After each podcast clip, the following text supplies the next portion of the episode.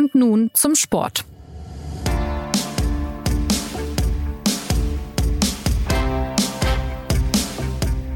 Für viele Fußballer ist der Gewinn der Champions League ein großes, fernes Ziel und wer ein normalsterblicher Profi ist, kann vom runden Henkelpott nur träumen. Toni Kroos dagegen weiß sehr genau, wie man die Königsklasse gewinnt. Er holte am Wochenende seinen insgesamt fünften Titel in diesem Wettbewerb. Ja, und er ist damit, das lässt sich zweifelsfrei sagen, aktuell der erfolgreichste deutsche Fußballspieler. Dabei gilt der Mann von Real Madrid nicht nur als Stratege und Passmaschine, sondern mittlerweile auch als öffentliche Figur, die gerne ihre Meinung sagt. Am Samstagabend konnten das auch die Fernsehzuschauer erleben, als er mit einem ZDF-Reporter aneinander geriet. Es ging um die richtigen Fragen im richtigen Moment. Also ein bisschen so wie bei Und nun zum Sport, dem Fußballtalk der Süddeutschen Zeitung. Ich bin Jonas Beckenkamp und ich freue mich auf unsere Gäste. Werbung Kennst du schon aus Regierungskreisen? Den Podcast der Bundesregierung? Hier erfährst du, wie man sich die Arbeit der Bundesregierung vorstellen muss. Wir schauen, nein, wir hören in den Maschinenraum. Wie werden Entscheidungen getroffen? Und warum so und nicht anders? Themen, Ereignisse, Termine, Alltägliches. Über all das reden wir in Aus Regierungskreisen. Jetzt reinhören, überall da, wo es Podcasts gibt. Die Experten sind heute Javier Cáceres, ähm, Spanien-Kenner und unser Reporter beim Finale in Paris, sowie Martin Schneider, Fußballerklärer, ja, in allen Lebenslagen. Hallo, ihr beiden. Hi, servus. Hallo. Also, Martin, zunächst mal die Frage an dich. Soll ich denn heute lieber positiv angelegte Fragen oder negativ angelegte stellen? Kannst wie immer alles fragen, was du möchtest. Das ist ja wunderbar. Das ist ja wunderbar, dann kann ich hier wirklich einfach loslegen. Nein, also Spaß beiseite. Ähm, wie hast du denn die Szenen um Toni Groß nach dem Final Schlusspfiff gegen Liverpool erlebt? Hat er recht, wenn er sich da über zu kritische Fragen beklagt? Ach, ich, ich finde es erstmal äh, per se bemerkenswert, welche Dimension dieses Interview angenommen hat, ehrlich gesagt. Also wir, wir reden jetzt ja noch äh, zwei Tage später äh, drüber und ähm, Mai irgend, irgendeinen Nerv hat es offensichtlich getroffen. Also die Szene war äh, die, dass der äh, ZDF-Reporter Nils Karben meiner Meinung nach eigentlich ein ganz normales äh, Interview mit ihm geführt hat, auch zwei normale Fragen gestellt hat und dann eine Frage gestellt hat, äh, wo er Toni Groß gefragt hat, warum sie am Anfang des Spiels äh, so in Bedrängnis waren.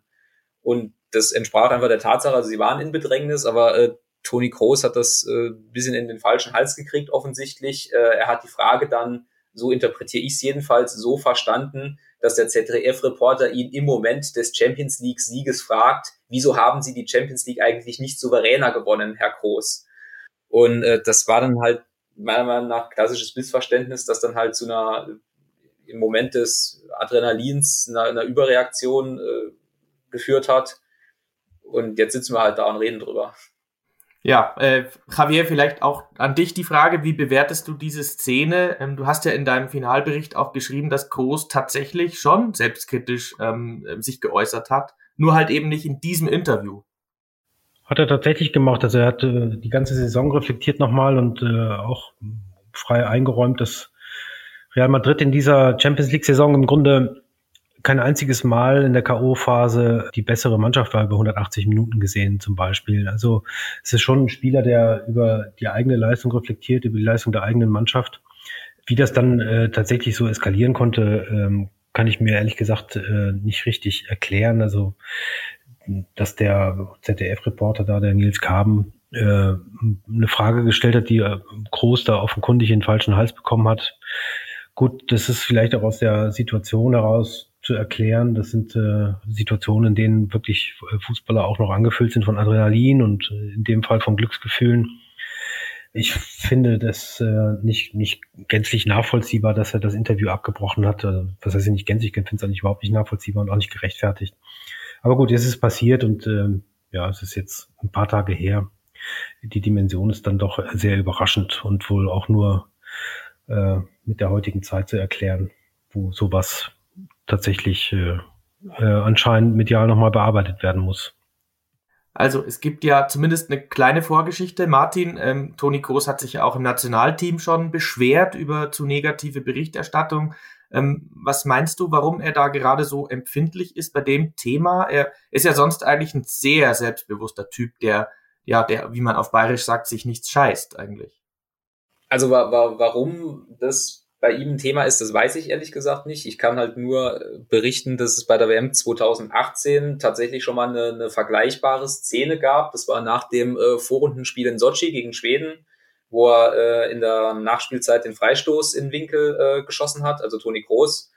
Und danach hat er in der, in der Mixed Zone vor, vor dann schreibenden Journalisten und dann eben nicht live im Fernsehen, wobei ich glaube, im Fernsehen hat das damals auch so ein bisschen angeklungen, ähm, gemeint, ähm, ja, und die, die, die Berichterstattung vor der WM 2018 in Deutschland, die sei seiner Meinung nach negativ gewesen und man müsse als Nationalmannschaft dann im Prinzip auch gegen die deutsche Öffentlichkeit ein bisschen anspielen.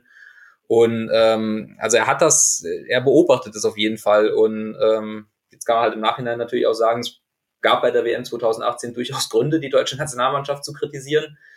Ich kann dann nur sagen, dass er darauf achtet oder dass er auf die, die Tonalität der Berichterstattung achtet und dann auch artikuliert, wenn sie seiner Meinung nach äh, nicht so ist, wie er sich vorstellt. Wir versuchen wir mal das ein bisschen einzuordnen. Javier, Frage an dich. Ähm, wie, wie hast du denn das Finale erlebt? Also hat Toni Kroos mit Real Madrid denn so gespielt, dass dass Kritik unangebracht wäre. Ähm, was war es für ein Spiel? Wie hast du Toni Kroos auch in dem Spiel erlebt? Was heißt Kritik unangebracht? Also die haben das Ding gewonnen gegen eine sehr gute Liverpooler Mannschaft, die ähm, sehr viele Chancen hatte, äh, auch sehr gute Chancen hatte im Gegensatz zu Real Madrid. Real Madrid hat eine wahnsinnige Effektivität walten lassen in beiden Strafräumen. Also zum einen ähm, äh, haben die im Grunde ihre einzige Chance, äh, wenn man nochmal den, den, das Abseitstor von Benzema rausrechnet, ihre einzige Tor, Torchance zum Tor genutzt. Auf der anderen Seite war ähm, Thibaut Courtois äh, in einer herausragenden Verfassung. Der hat ja wirklich äh, sehr spektakuläre Paraden gezeigt und damit im Grunde den, den Sieg garantiert. Ich weiß nicht, ob man Real Madrid da wirklich was vorwerfen muss. Ähm, die haben äh, eine defensiv Teil in, in, in großen Teilen wirklich äh, sehr ansehnliche Leistung gezeigt. Das gehört zum Fußball dazu. Also die haben, glaube ich, nichts äh, auf den Rasen gebracht, was man illegal nennen könnte. Ähm, und so gesehen äh, finde ich jetzt nicht, dass man sagen müsste, äh, dieser Sieg war unverdient. Äh, hat ja auch Jürgen Klopp nach dem Spiel im Grunde sehr deutlich zu verstehen gegeben. Äh, Real Madrid hat dieses Spiel verdient gewonnen. Ähm, ja, vielleicht sprechen wir ganz kurz über Real. Ähm, Martin, wie schaffen die das mit doch recht ähnlichem Personal immer wieder solche Triumphe aus dem Ärmel zu schütteln? Also man hat so ein bisschen das Gefühl, das sind so die diese alten Typen äh, gemischt mit ein paar Jungen, aber Benzema zum Beispiel, ähm, ja, wenn man drauf blickt, diese Mannschaft ist doch irgendwie gewachsen und sie holen halt diese Titel in den Momenten. Ja, äh, gut zusammengefasst. Also die, ähm, das ist ähm, jetzt über Jahre wie soll ich sagen, äh, auch, auch eine brutale Wettkampfmannschaft, halt auch eine brutale K.O.-Spielmannschaft, die eine, eine Mischung aus, aus Erfahrung, aber halt auch vor allem, vor allen Dingen halt äh, individueller Klasse halt hat.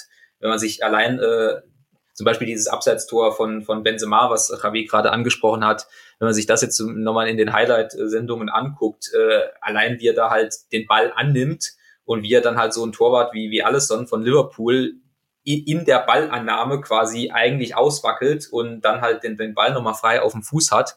Ähm, die Szene wird dann halt abgepfiffen wegen Abseits, ne? Aber diese Mannschaft ist einfach von der, von der Qualität her brutal gut. Und dazu kommt dann eben noch, dass du ähm, eine gewisse, wie soll ich sagen, so eine, so eine Mischung aus äh, Gelassenheit, Erfahrung und dann da sein, wenn es halt drauf ankommt, was jetzt in der Saison halt äh, exemplarisch war mit den drei Spielen, wo sie dreimal zurückgekommen sind gegen Mannschaften, die, die vielleicht sogar noch hochkarätiger besetzt sind, Paris, äh, Chelsea und Manchester City in der Reihenfolge. Und speziell Toni Kroos halt das Mittelfeld, Casemiro, äh, Luka Modric, Toni Kroos, das spielt jetzt seit 14, acht Jahren, oder? Zusammen. Und da, da, ja, die werden älter, aber es werden, sind nicht alt genug, als dass die, die, die, die Fitness, die Klasse äh, äh, kassieren würde. Also Toni Kroos ist ja jetzt unser Protagonist, ähm, dann vielleicht doch nochmal auf ihn ge geschaut. Ähm, seine fünf Titel sind jetzt ja eine einmalige Leistung, aus deutscher Sicht auch, äh, in Spanien aber auch. Ich glaube, es gibt keine Spieler, die mehr als fünf haben. Ähm, sind ja alles Profis von Real. Ähm, warum ist es am Ende von allen talentierten deutschen Fußballern, ausgerechnet Toni Kroos, dem diese Sammlung so gelingt und nicht Thomas Müller? äh, Philipp Lahm, Mats Hummels, wer auch immer. Ähm, Javier, wie schätzt du das ein?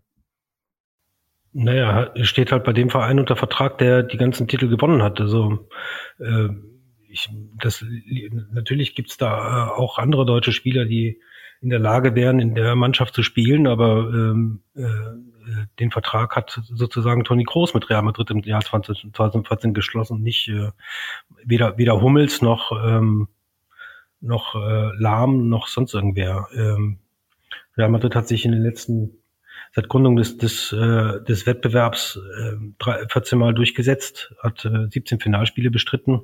Ähm, ja, und großes Teil dieser, dieser fantastischen Geschichte.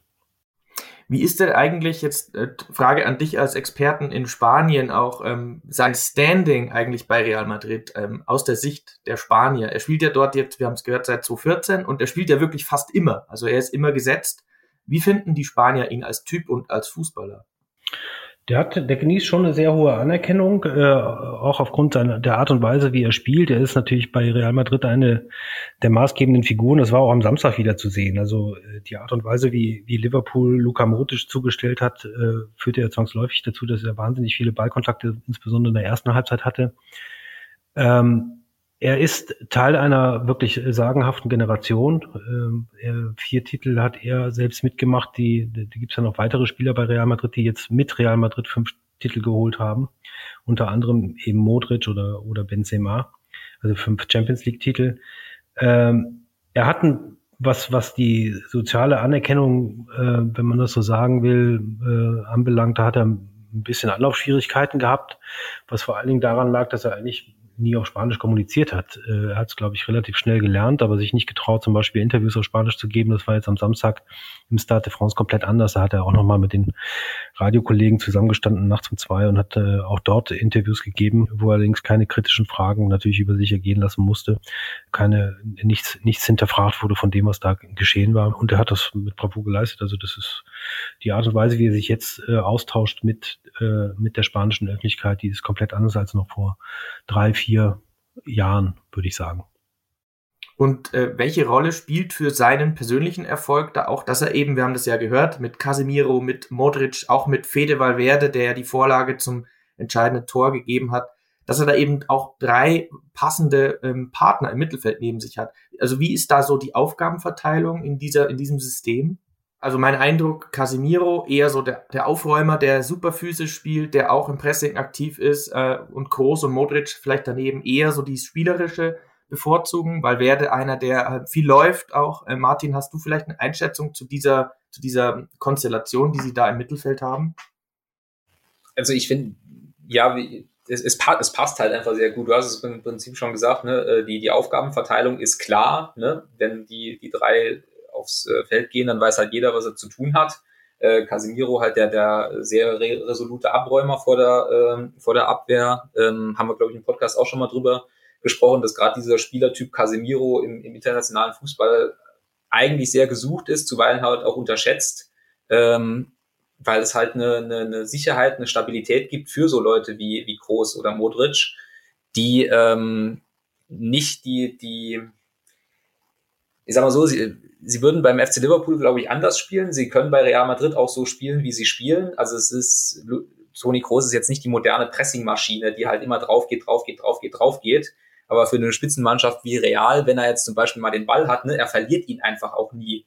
Und das ist auch eine, ähm, eine, eine Eigenschaft im modernen Fußball, wo halt äh, der, der Ballgewinn, der Umschaltmoment ja ein wichtiger Moment ist. Und wenn du dann halt jemanden hast wie Toni Kroos, von dem klar ist, dass er von, von 100 Pässen halt 97 an Mann bringt und 97 nach vorne, die meisten Spieler tatsächlich nach vorne, ich weiß, wir kommen da vermutlich auch noch hin, äh, die, die Richtung seiner Pässe ist ja zuweilen auch Gegenstand der, der Debatte, dann, dann, wie Javier sagt, dann ergibt es halt ein gutes Gesamtkonstrukt. und äh, wie wichtig das ist, sieht man unter anderem, wenn er halt zum Beispiel in der, in der Nationalmannschaft äh, bei der EM hat, äh, hat er zum Beispiel neben Ilkay Gündoğan gespielt und das hat dann nicht so richtig funktioniert, weil da waren dann halt zwei Künstler im Maschinenraum und da gab es die Absicherung dann so ein bisschen umständlich über die Dreierkette und da hatte man nicht das Gefühl, dass es, äh, dass es so komplett rund läuft. Ohne dass ich jetzt irgendwie die EM an Toni Groß festmachen wollen würde, das überhaupt nicht, aber ähm, ja.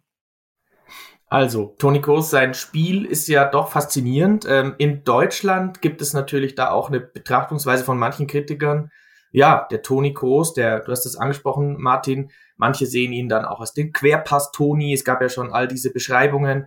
Ähm, wie erklärst du dir, dass es in Deutschland da so ein bisschen so eine andere Blickwinkel, so einen anderen Blickwinkel auf ihn, auf ihn gibt, als einen etwas träge wirkenden Bälleverteiler aus diesen späten Joachim Löw-Jahren?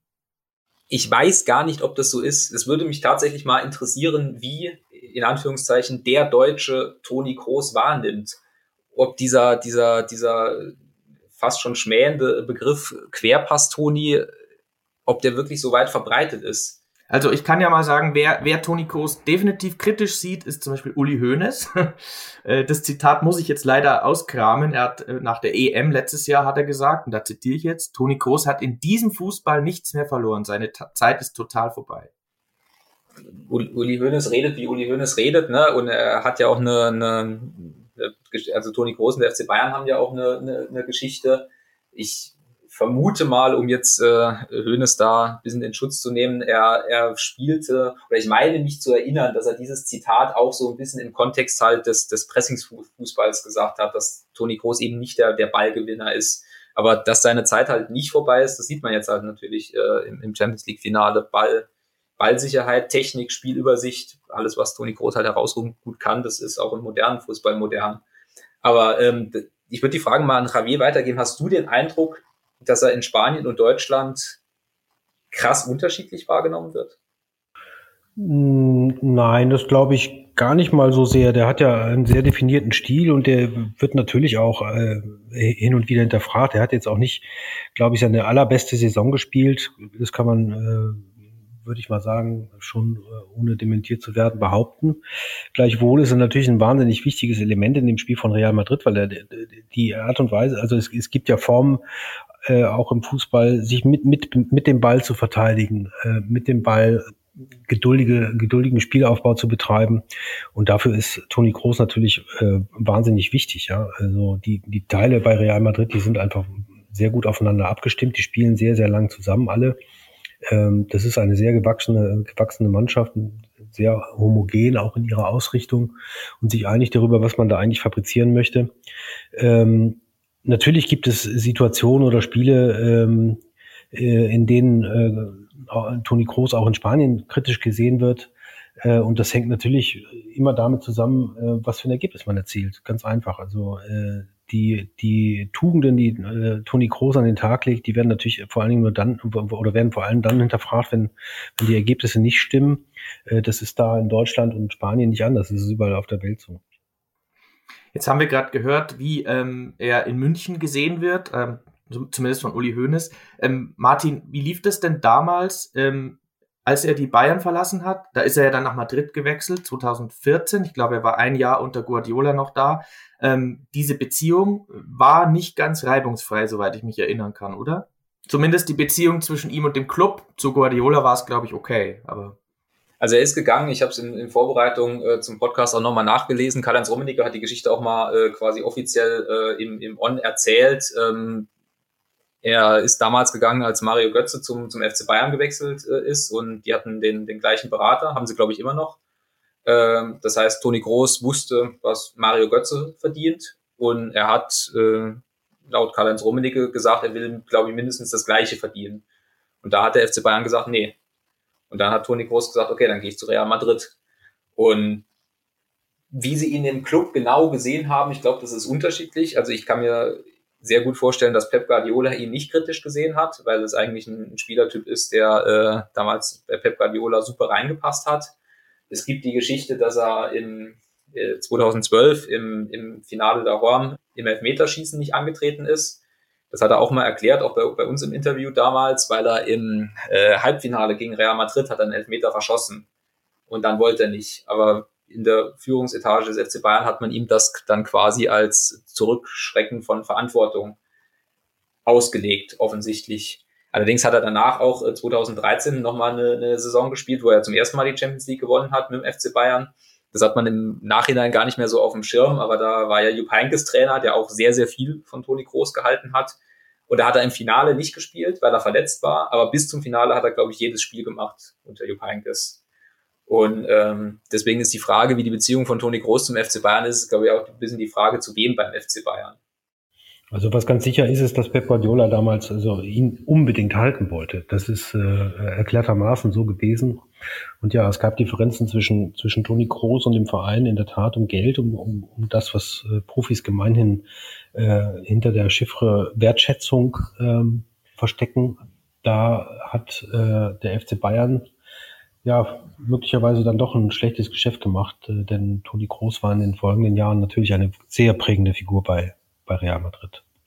Ganz kurz noch erkennen, und äh, er kam ja auch äh, vom FC Bayern, ne? Also er kam äh, klar als gebürtig aus Greifswald in der Jugend von Hansa Rostock, aber äh, seine Karriere hat er ja als äh, 18-Jähriger beim FC Bayern äh, begonnen. Da gab es diese Szene, als, als der FC Bayern noch, noch äh, UEFA Cup oder Europa League, ich weiß gar nicht, das war noch UEFA Cup, in, in Belgrad gespielt hat und einen großen Freistoß versenkt hat und Uli Hoeneß sich äh, sehr schützend vor ihn äh, geworfen hat, äh, dass man den Jungen nicht so hochjubeln soll und ihn mal in Ruhe lassen soll. Und also da Lass mir den Toni in Ruhe. Ich glaube, das hat er gesagt, ne? Also da ging es ja. ja. los, ne? Und dann äh, mit dem Wechsel zu Leverkusen, wo ihn auch Jupp Heynckes dann halt äh, gefördert hat, ne? Also die Geschichte von Toni Groß im FC Bayern ist auch ein bisschen länger als nur äh, das letzte Jahr. Es gab ja noch ein paar andere Protagonisten mit Bayern-Vergangenheit in diesem Finale in Paris. Mir fällt jetzt ein Thiago und dann natürlich groß auch David Alaba bei Real. Frage an Javier. Haben die Bayern in der Vergangenheit, in der jüngeren Vergangenheit, die falschen Spieler abgegeben? Weil das sind ja alles offenbar sehr, sehr potente Fußballer. Und das kann man so pauschal nicht sagen. Also ähm, man, man steckt ja auch nicht unbedingt ähm, drin, wie solche Spieler sich in anderen, äh, in, in, einem anderen Umfeld entwickeln. Jetzt bei, bei Thiago und bei, bei Alaba würde ich sagen, lag es relativ auf der Hand, dass die dem FC Bayern gut getan hätten, auch jetzt aktuell oder in, in den Jahren, die nach dem Abgang äh, gefolgt wären. Ähm, die haben jetzt anderswo großen Erfolg gehabt.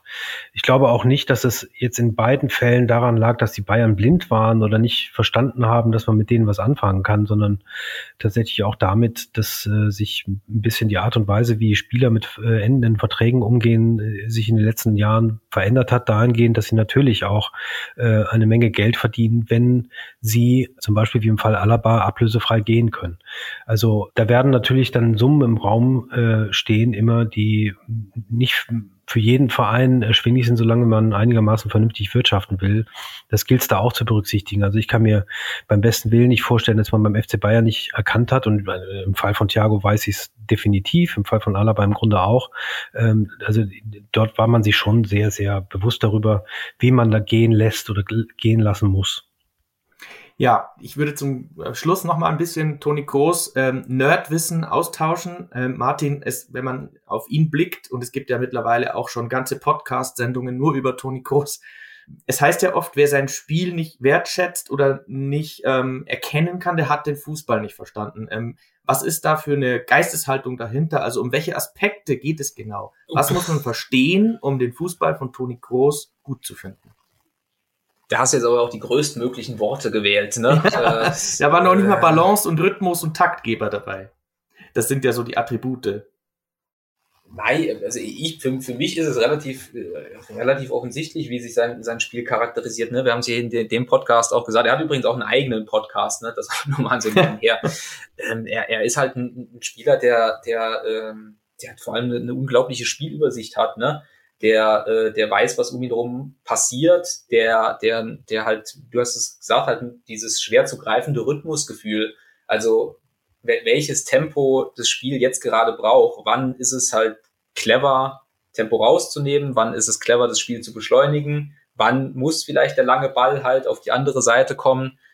Dieses, diese, diese Fähigkeit halt mit, mit Passspiel das Spiel zu beeinflussen, das haben immer noch nicht so viele.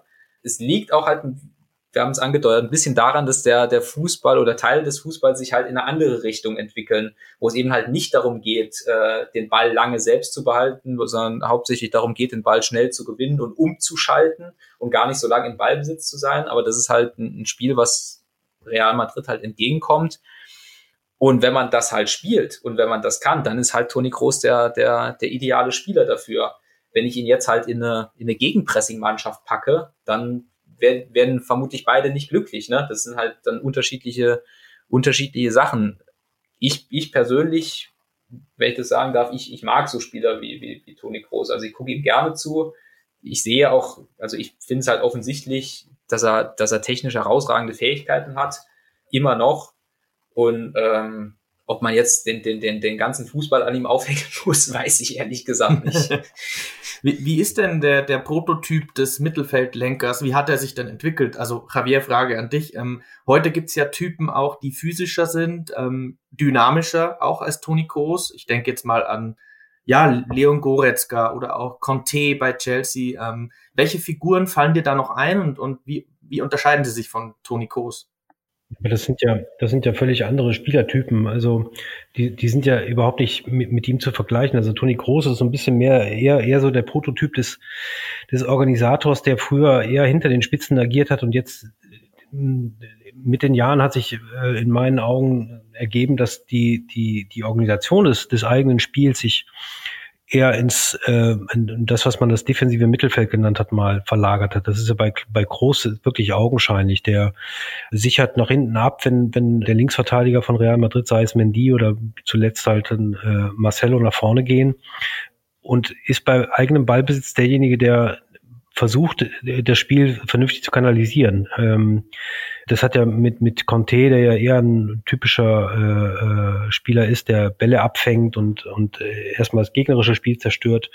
Ähm, äh, mit, mit dem hat das, hat das Spiel von Toni Kroos nichts zu tun, sondern der Kroos ist eher einer, der, der versucht, ähm, ja, das eigene Spiel aufzuziehen und da näher dran ist an, an früheren Zehnern technisch bewandert ist, das Spiel gut lesen kann, das Spielfeld vor sich hat und nach vorne denkt, nicht, nicht wie, wie äh, Conte oder Goretzka ist auch wieder ein völlig anderer Fall, ist eher ein Box-to-Box-Spieler, ein physisch starker Typ, der wahnsinnig viel läuft, das tut Toni Kroos auch, aber halt nicht äh, in der Dynamik, weil er andere Fähigkeiten und andere physische Voraussetzungen hat als, als ein Spieler wie Goretzka.